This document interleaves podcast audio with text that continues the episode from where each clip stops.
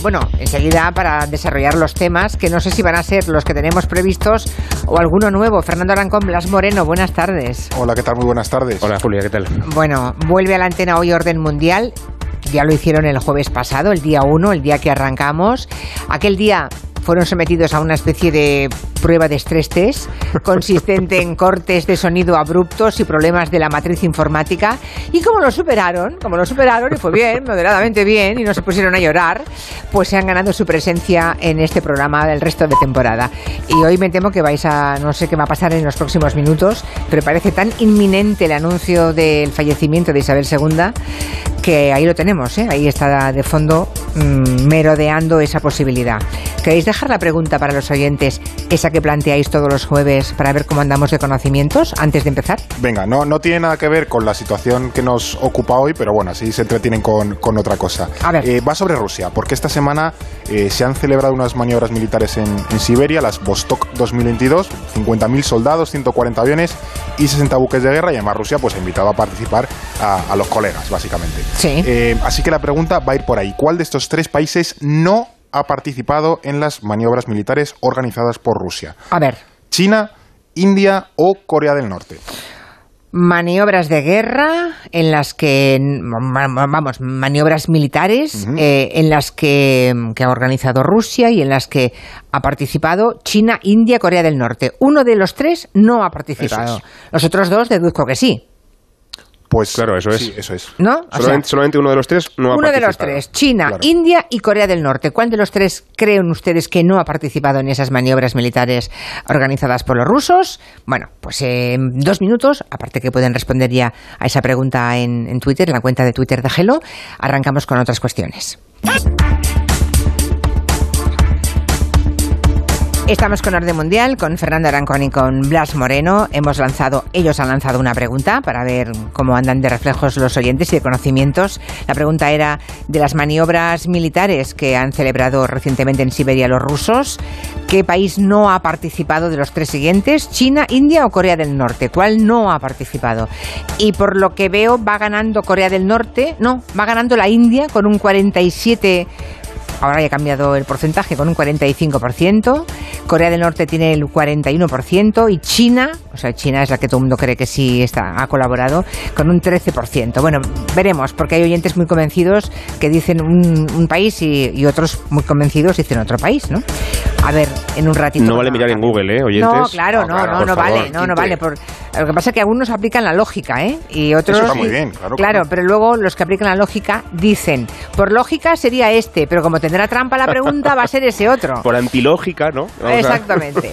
Bueno, hablemos de qué cosas habéis aprendido esta semana en política internacional. Venga, Fernando o Blas. Pues yo he aprendido, Julia, una cosa curiosa, que es que San Marino, este pequeñísimo país en el Sí. centro de Italia, eh, el gobierno que tiene, se, en vez de tener un, solamente, un solo presidente, tienen dos, a los que llaman capitanes regentes, ay, qué maravilla. y se eligen cada seis meses. Es decir, cada seis meses rotan los dos presidentes del gobierno. Esto viene de la República Romana, de hace dos mil años, cuando Los había cónsules. dos cónsules que, que- que se anulaban mutuamente para que ninguno se pasara de, de, de rosca con el poder, digamos, para controlarse mutuamente, y cada seis meses también para que no se alargara mucho el mandato y no tuvieran tentaciones digamos autoritarias. Pero ese sistema de gobierno de los romanos se ha extendido y todavía pervive hoy en San Marino. Interesante. ¿Y, mm, ¿y Fernando? Pues mira, yo he aprendido que de las enmiendas que tiene la Constitución de Estados Unidos, que son, son estos añadidos que le han ido haciendo con los años posteriormente a, a la Constitución, por ejemplo, la segunda enmienda es la famosa de las armas, ¿no? La, la que da el derecho a portar las armas. Pues hay, hay un par de, de decenas de, de enmiendas. Hay una enmienda que no se aprobó y que la han mantenido en el congelador desde 1791. Está todavía pendiente de aprobarse y lleva ahí pues 200 y pico años. ¿Y qué tiene esta enmienda que la han mantenido ahí como escondida? Es que así Pues como la renovación del Poder Judicial pues en España. Más, más o menos. Pues es, de hecho era la primera en- enmienda. Y viene a contar un poco, eh, sería como el derecho constitucional a que la Cámara de Representantes, que es uno de los órganos del, del Parlamento eh, estadounidense, tuviese un representante, es decir, un diputado, por cada 30.000 o 50.000 habitantes. En aquella época discutían ese tipo de, de cosas. Y por lo que sea, no se aprobó, se quedó en el cajón. Y lo curioso es que eso ya no se puede aprobar, porque si se aprobase y se estableciese ese ratio en un país con 300 millones de habitantes, habría 6.000 congresistas. Que eso sería, bueno, todo, el capítulo se queda pequeño. Tiene que darle de comer a todos, imagínate. Tienen que meterlos en un estadio, hacer ahí las sesiones. Bueno, hoy que estamos preocupados por la reina, por la salud de la reina Isabel II, que parece que está en las últimas horas despidiéndose de la vida, todo indica que, que, eso que está ocurriendo en el castillo de Balmoral. En la semana pasada, Blas, no me contaste lo del pasaporte, que la reina Isabel II no tiene pasaporte, ¿no? Ah, bueno, es que eso lo aprendí también la semana pasada, lo quería contar y al final, como se nos eh, cayó el programa, pues no pude. Se supone que la reina no tiene pasaporte porque los pasaportes en el Reino Unido se emiten en su nombre, en el nombre de la reina. Claro, Entonces, ella, cuando viaja no tiene que llevar nada que represente. Ella es el pasaporte mismo. exactamente. Y cuentan, Julia, que en un viaje a Estados Unidos en los 80, una funcionaria del Departamento de Interior de Estados Unidos, de, de Inmigración, no la dejaba pasar a Estados Unidos sin un pasaporte. y tuvo que intervenir la Casa Blanca y decirle, a ver, señora, bájese usted del caballo, que esta es la reina de Inglaterra y por supuesto que puede entrar en el país. Es curioso, ¿eh? Pero, sin pasaporte no puede entrar, según, según esta funcionaria. Es curioso que sea la única persona en el mundo que ha vivido sin pasaporte, ¿no? Hasta el día de hoy. Bueno, pasamos a otras cuestiones, aunque no, no abandonamos Reino Unido. Hay un oyente que nos ha preguntado sobre la nueva primera ministra británica, sobre Liz Truss. Hola, con el cambio de primer ministro en Reino Unido he estado leyendo estos días que Liz Truss va a ser incluso peor que Johnson para negociar con la Unión Europea. Quería preguntarle a los chicos del orden mundial si esto es cierto y, por qué. Bueno, Liz Truss, que seguramente es la, la, última persona de la esfera política pública británica que habrá estrechado la mano de la reina Isabel II, porque hace solo 48 horas de esa imagen en que mm, cuando toma posesión como primera ministra, pues va a presentar sus credenciales, digamos, a la reina, ¿no? ¿Os de esa imagen, no? De hace 48 sí, horas. una papeleta curiosa, o sea, llegar a Downing Street y tener que gestionar una sucesión de, claro. Yo incluso me, me, planteaba, Julia, si no habrá aguantado la reina, habrá intentado aguantar con vida hasta darle el testigo al siguiente gobierno, para pues no fallecer en una crisis constitucional sin gobierno y sin reina, ¿no? Exacto, yo creo que conociendo la fortaleza y la determinación de Isabel II, no me extrañaría que fuera así, ¿eh? que esperara justo a, ese momento. Bueno, dice, sí, porque ahora viene la, operación Puente, se llama, ¿no? Puente de Londres, el, London, el London Bridge. Algún oyente nos me pedía que os preguntara sobre esa operación London Bridge, que es la que está prevista para cuando fallezca la reina, ¿no? No sé si sabéis claves de, de esa operación o no, pero de momento respondamos a lo que preguntaba este oyente Víctor de Liz Truss, ¿qué sabemos de ella? Eh, ¿Será peor todavía para negociar que Boris Johnson? Decía el oyente. ¿Esos son prejuicios? ¿Creéis que tiene razón? Tiene toda la pinta. Como mínimo ha ido ya fuerte al principio, eh, amagando, ¿no? Con ser peor. De hecho, hay que recordar que ella había sido secretaria de Estado con, Boris Johnson y fue quien impulsó la ley eh, que permitiría suspender el, protocolo de Irlanda del Norte. Es decir, la ruptura del acuerdo del Brexit y el inicio en la práctica de una guerra comercial entre Londres y Bruselas, ¿no? Y esto en plena crisis económica.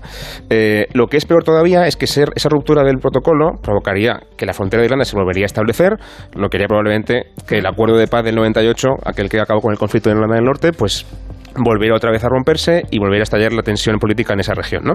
Así que Johnson siempre amagaba con eso y nunca llegó a hacerlo, quizá porque era simplemente una estrategia de negociación, pero tras sí que parece que va mucho más fuerte con sus amenazas eh, y bueno, ese es un peligro que tenemos ahí, tanto en Estados Unidos, que también la critica mucho, y desde luego en la Unión Europea. Y además yo también apuntaría a las secuelas económicas que puede dejar esta señora si da ese paso de, bueno, de romper con la Unión Europea, porque es cierto que tras ha ganado la, elección de su partido, además lo ha dicho claramente, bajar impuestos de forma inmediata y el problema es que el Reino Unido está al borde del colapso económico, tiene la inflación disparada eh, y de hecho el, propio Banco de Inglaterra está augurando bueno, una recesión bastante prolongada. Entonces, eh, por un lado tienes a gente reclamando aumentar el gasto público para asistir a estas familias afectadas por la crisis. De hecho, creo que ha aprobado también una medida para congelar, como ha ocurrido en Europa, el, tema del, precio de la, electricidad.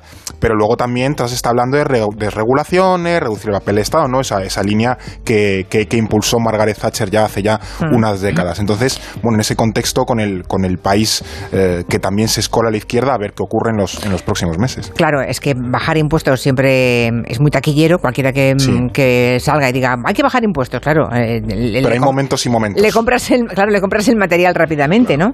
Pero claro, si eh, resulta que tienen la sanidad patas arriba, si hay montones de, hay millones de, familias con problemas de, de, llegar a fin de mes y hay que ayudar a esas personas, ¿no? En la esfera pública, si además bajas impuestos, entonces ¿de dónde sale el dinero? ¿no?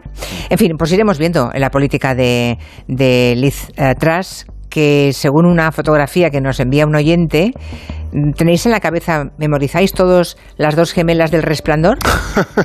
Qué bueno, malo, Julia. pues han hecho. No, no, no, es que lo, lo acabo de retuitear porque es curioso, ¿no? Es esta, el ingenio popular, digamos, ¿no? Bueno, pues a las en su dos. juventud era republicana. Hay que. Qué Y- paradoja. Y europeísta. Bueno, Es pues que- se ve, lo ha hecho una, una tuitera que se llama Cintia55, se ve la imagen de las dos eh, gemelas del resplandor, una con la cara de Liz Truss y la otra con la cara de Margaret Thatcher. Ay, jolín. ¿eh? En fin, habrá que estar pendiente de, de Gran Bretaña por Liz Truss y por la reina Isabel II, que seguimos sin, sin saber nada, aunque todo indica que estamos en las últimas horas, suponemos, de, de la monarca. Hablemos ahora de Macron, que se ha rechazado el MidCat y además lo rechazó diciendo que no le interesaba lo más mínimo, que ese proyecto no acabaría con el problema de la energía. Mm, ya saben, es ese gaso- gasoducto que conectaría España con Alemania y por tanto con el norte de Europa, ¿no? Le problème gazier, c'est faux. C'est factuellement faux. Si on était à 100% de l'utilisation de nos gazoducs et s'il y avait aujourd'hui un besoin d'exporter le gaz vers la France, l'Allemagne ou autre, je vous dirais oui, ça n'est pas vrai. Pues ya lo han escuchado, que eso no resolvería ningún problema, ¿no? No resolvería el problema energético de, de Europa. Dice, es falso, es totalmente falso. Esto no va a resolver nada. Eh, Hmm. ¿Por qué se opone entonces? ¿Por qué se opone Francia a esta iniciativa? Yo creo que hay dos factores. Y el, oficial es el, el- económico y el práctico. Es decir, Macron tiene razón al, argumentar que todo esto no va a solucionar la crisis energética porque el MidCat mm, tardaría mucho en construirse, no va a arreglarnos el problema de aquí a unos meses. eh, y también costaría muchísimo dinero y hay que ver si eso es rentable o no, porque además también dice Macron, tenemos otros dos gasoductos que conectan Francia con España y no están utilizados al 100%, aún falta capacidad de aprovechamiento en esos gasoductos. Eso es la parte práctica que tiene Macron razón. Y luego la parte geopolítica es que Francia es el principal exportador de energía de la Unión Europea, porque tiene energía nuclear y le vende mucha energía, por ejemplo, a Alemania y otros países. ¿no? ¿Qué ocurre? Que si tiramos una tubería desde España hacia Alemania, eh, Francia tiene un competidor directo en ese mercado energético, que somos nosotros. Y entonces eso, evidentemente, a Macron y a Francia no le interesa nada porque perdería un mercado y también la influencia geopolítica que le otorga ese mercado y esa, capacidad gasística, ¿no? esa energética. Entonces, por una parte, Macron tiene razón, es cierto, pero por otra parte también es verdad que hay un interés geopolítico evidente y Macron tampoco lo esconde demasiado. Pero viene el invierno, llega el invierno, ¿no? Eh, Macron va a poder mantener esa actitud de cara a noviembre, diciembre, enero, teniendo en cuenta lo que ya ha dicho Rusia, que ha dicho claramente que el cierre del gasoducto del Nord Stream es indefinido, por tanto, igual está la llave cerrada todo el, todo el, todo el invierno que está a punto de llegar. Claro, es cierto que hay mucha incertidumbre en lo que va a ocurrir en los próximos meses. El escenario, desde luego, no es optimista. Lo que sí es seguro es que Francia, bueno, se va a enfrentar a presiones cada vez mayores y no tanto de España, sino de Alemania. De hecho, hay una reunión ya entre eh, Scholz y, y Sánchez en, en Coruña, ¿no? Creo que se van a, Sí. a reunir y demás. Entonces, también el MidCat hay que verlo en el contexto donde se encuentra ahora mismo Alemania, porque, bueno, el país está recibiendo, estaba recibiendo el 35% de su gas de Rusia y sus, bueno, iniciativas de obtener gas natural eh, licuado de países como Estados Unidos o Qatar, pues todavía no se están materializando. Entonces, el MidCat, bueno, es un proyecto que se ha vuelto un poco salvavidas para el gobierno de, de Scholz, eh, no tanto por el corto plazo, porque al final no puedes tirar un tubo en tres meses de, de aquí No, a en tres meses no, pero ayer estaban aquí disertando al respecto de en cuánto tiempo se puede completar, porque hay una parte importante del tramo Sí, que ya está es, hecha, ¿eh? es, es es. que lo que falta es poco. Es la eh, parte francesa, sobre La todo. parte Claro, francesa, claro, sí. claro. Ah, creo que era de Carcassonne, ¿no? No O te resuelve el problema con Carcassonne. urgencia, pero bueno, para un corto plazo sí que puede ser una salida bastante factible. Desde luego más que aquel gasoducto que se planteó de España a Italia, que eso sí que no había eh, por dónde coger. Claro, claro, pero, pero decía que ayer Garicano y Mm. Gonzalo Bernardos decían que eso en menos de un año está hecho. Vale, Claro. que el, invierno no esperará un año. ¿eh? El invierno llega en tres meses, Eh, pero bueno, que tampoco es una obra para dentro de una década, ¿eh? que se puede hacer rápido. Y además pensemos también, por ejemplo, que Francia ahora mismo tiene una inflación muy baja porque la empresa nacional de electricidad, como, como es una empresa nacional, es una empresa pública, está absorbiendo todos los sobrecostes de la electricidad, no los traslada al consumidor. ¿Cuál es el problema? Que está acumulando un déficit brutal y antes o después probablemente Francia va a tener que rescatar con miles de millones a esa empresa pública. Entonces, Claro. Macron tampoco puede sostener ese pulso durante mucho tiempo. Él necesita que la empresa pública vuelva a vender electricidad para recuperar todas las pérdidas que va a tener que asumir. O sea que, que Macron tampoco tiene una, una posición nada fácil a nivel económico de las finanzas públicas en ese aspecto. Y luego hay más países, ¿no? Decías, más países en toda la Europa central y del este que también necesitan ese gas, que a ellos se los, digamos, se los suministra Alemania, ¿no? Claro, porque entra a Alemania desde Rusia y luego Alemania distribuye a su vez a países como República Checa, Hungría, etcétera, ¿no? Entonces, de eso hablamos menos, porque Alemania evidentemente es más grande y es más importante, pero también tiene un problema grave los países de Centro Europa en ese sentido. Claro. Bueno, estamos dando por hecho que Rusia puede abrir y cerrar ese Nord Stream, ese gasoducto a su antojo, ¿no? Parece que, bueno, que ellos no pierden nada con cerrar, porque es una forma de acentuar el chantaje, ¿no? Y apretar el acelerador a favor de los intereses de Putin. Pero Moscú, digo yo que tampoco podrá cerrar indefinidamente eh, la llave del gas, ¿no? Porque la inmensa cantidad de dinero que recibe Rusia, los ingresos que tiene por la venta de, hidrocarburos, tampoco la puede suspender in eternum. Claro, y yo creo que esa es la única razón quizá por la que Putin aún no lo había hecho hasta ahora, porque recibe muchísimo dinero de nosotros, ¿no? En concreto, el 62% de las exportaciones de gas ruso va a Europa. Y teniendo en cuenta que la venta de hidrocarburos eh, supuso perdón, un 45% del presupuesto federal de Rusia el año pasado, la mitad del presupuesto prácticamente, pues si pierde casi todo su mercado europeo, eso es catastrófico para Rusia, ¿no? Eh, así que es muy complicado. Las relaciones de interdependencia... muchas ganancias estos meses, pero claro, si no lo vende tampoco lo cobre. aquí perdemos porque perdemos gas, pero allí pierden también porque pierden ingresos y es muy importante. Es verdad que han intentado reemplazar a Europa con China, venderle gas a China para un poco encontrar otro mercado, pero eso es muy complicado, porque China ni compra tanto, tanto gas como Europa, ni tampoco paga el mismo precio.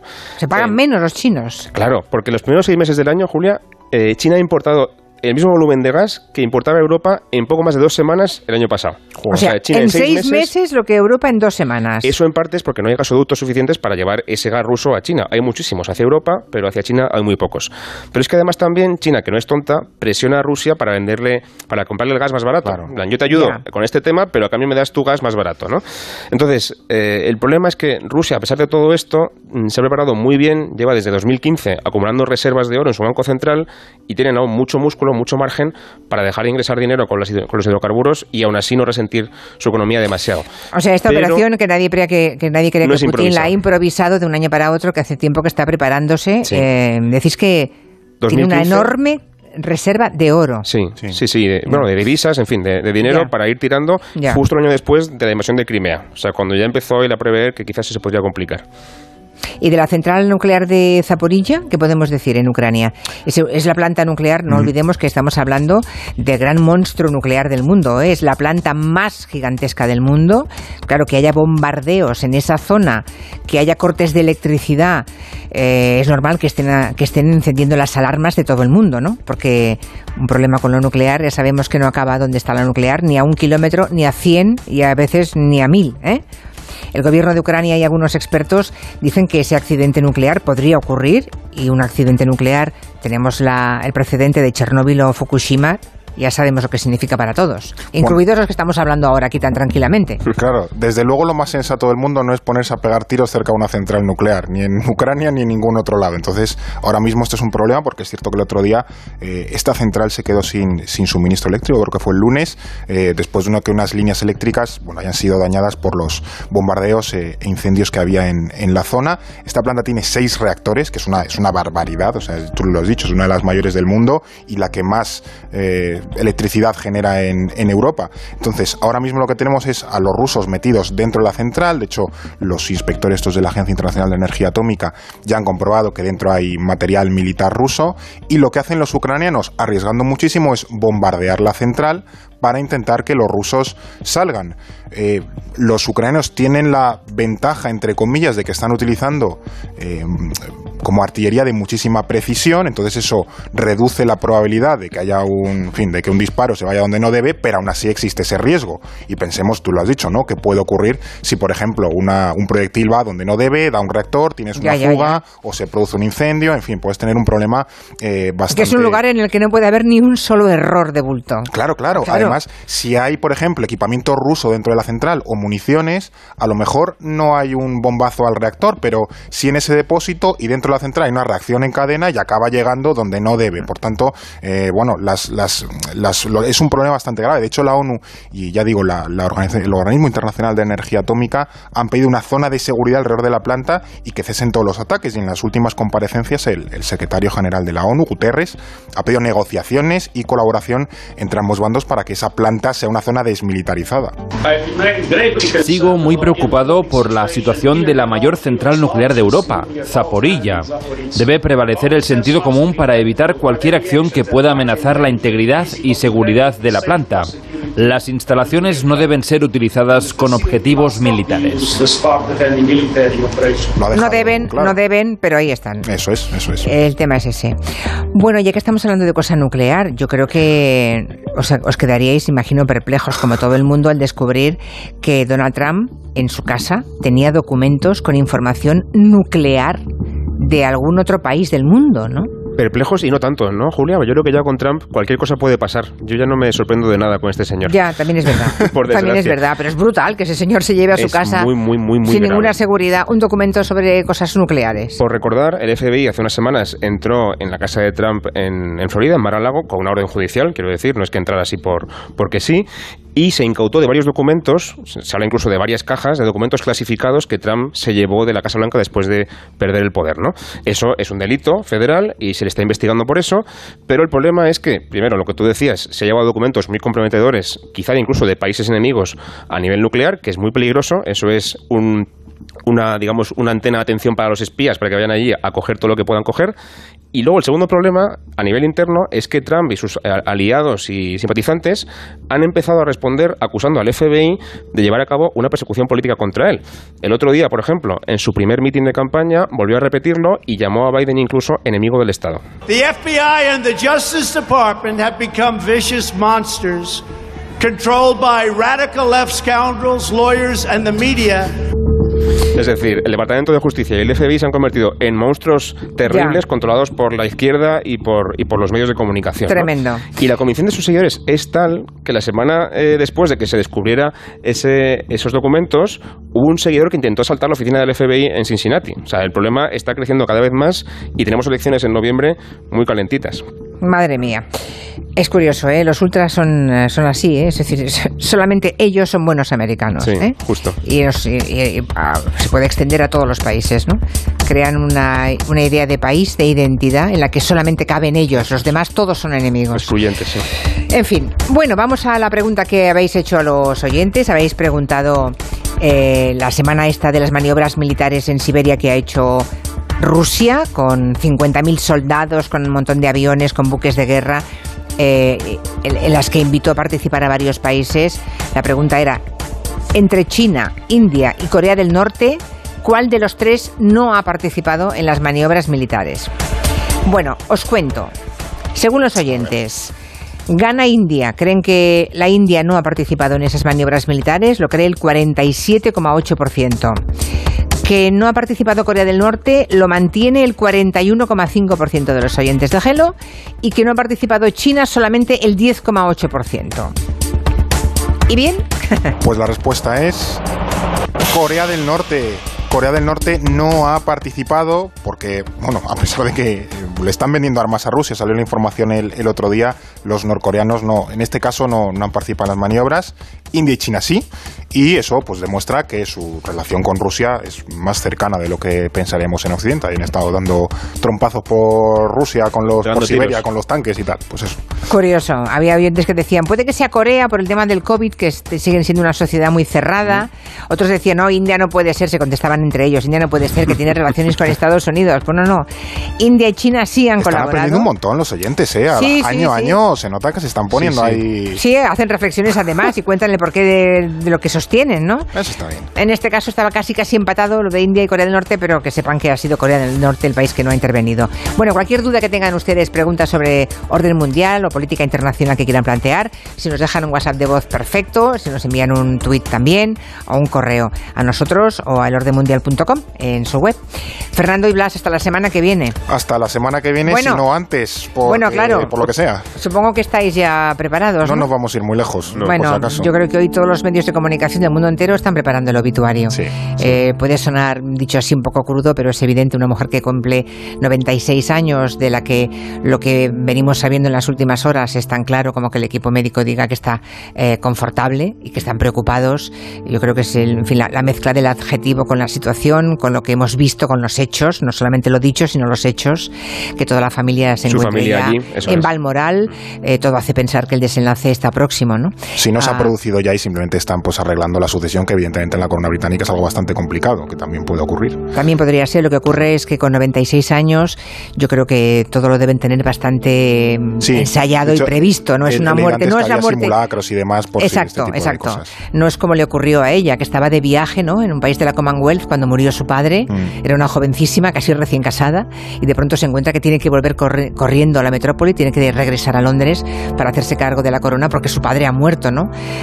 No es el caso. Con 96 años, con siete décadas en el, en el poder, bueno, en la corona, mejor dicho, que tiene bastante poder la corona británica Sí. dentro de todo, ¿eh? bastante. Yo creo que han tenido tiempo suficiente para que todo eh, se suceda Sí, sí. con fluidez, ¿no? Pero en todo caso, aún no ha ocurrido, por más que la BBC ya parece que está de luto, y a sus presentadores con corbata negra y ya el logo cambiado a, a oscuro, a negro. Seguimos hablando la semana que viene o antes. O hasta otra. Claro, Julio. Hasta otra, es tiempo de noticias.